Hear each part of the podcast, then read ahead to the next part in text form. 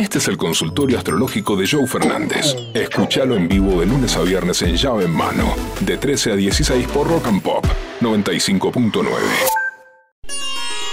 Abrimos el consultorio astrológico de llave en mano. Dale que arrancó abril. Gurú, ¿qué onda? ¿Todo tranqui? Ya que estamos en Aries, estoy conociendo a alguien de Aries, yo de Virgo.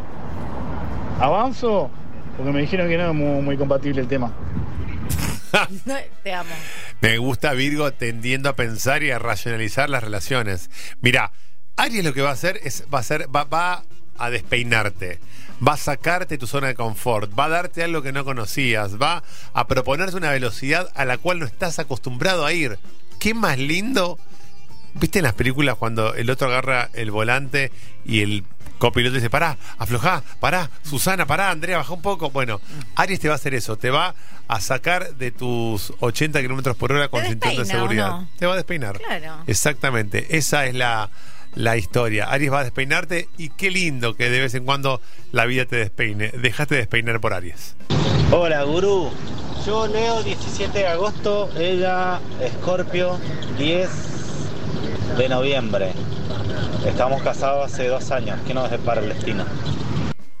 Bueno, es una relación intensa, aunque estén casados, aunque vayan para adelante, aunque la vida les sonría. El Leo y Escorpio son dos signos activos, dos signos que les gusta mandar, que les gusta definir, definir, decidir, que les gusta hacer.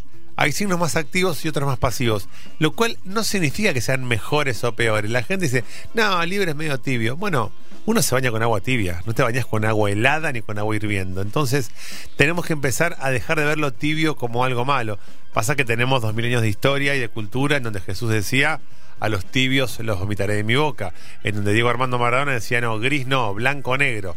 Entonces, ¿cómo hago para entender que a veces lo tibio es lo que a largo plazo mejor me va a caer? Bueno, en este tipo de relaciones en donde me encuentro con Scorpio y con Leo, sabe que hay que ceder un poco, porque ninguno de los dos va a querer ceder.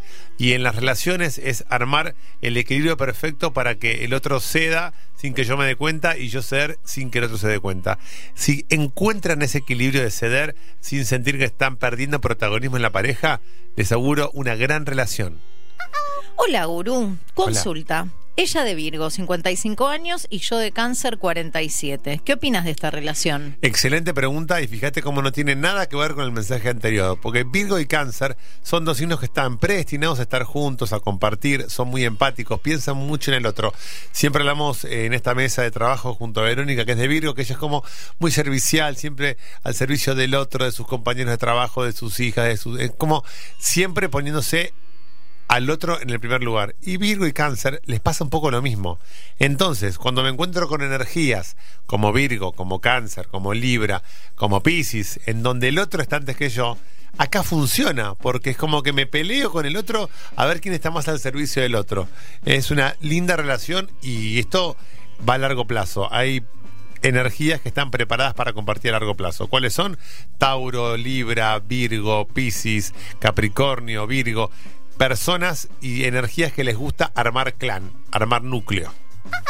Gurú, soy de Géminis, tengo 32 años. ¿Por qué todas mis ex fueron de Cáncer y ahora estoy con una que estoy conociendo que también es de Cáncer? Porque como geminiano tenés, te gusta la joda, te gusta salir, te gusta el biribiri, te gustan los recitales, te gusta ir a pasarla bien, volver tarde, tomarte birra con los pibes.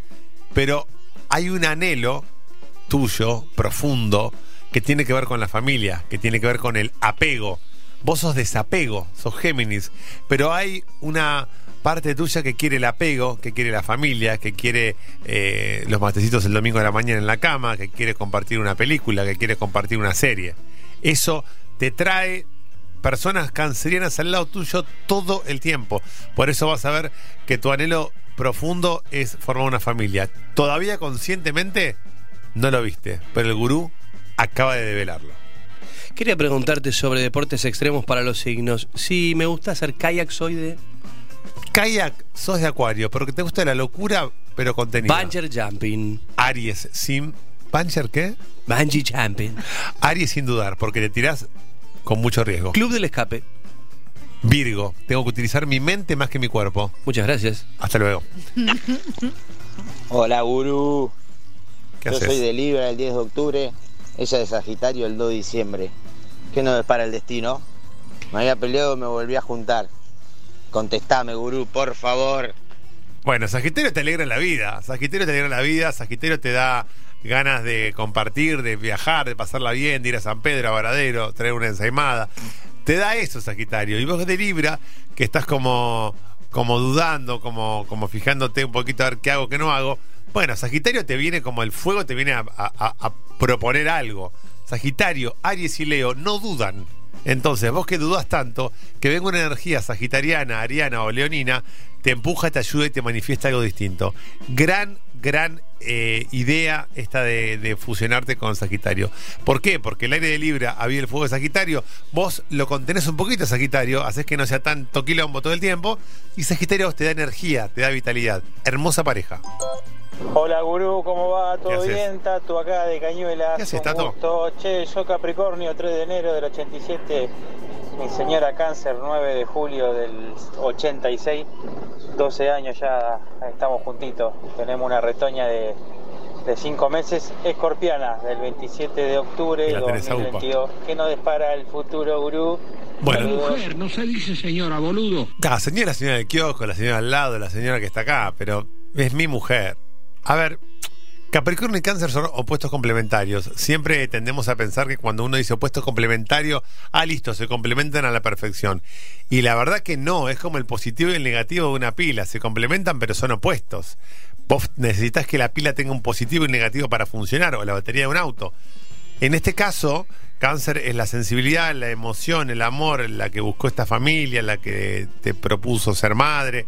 Y Capricornio se estructuró, se armó, le gustó el proyecto, armó el Excel para ver cuánta guita salía tener un hijo, se quiso matar cuando vio que un pibe son 50 lucas por mes, mínimo.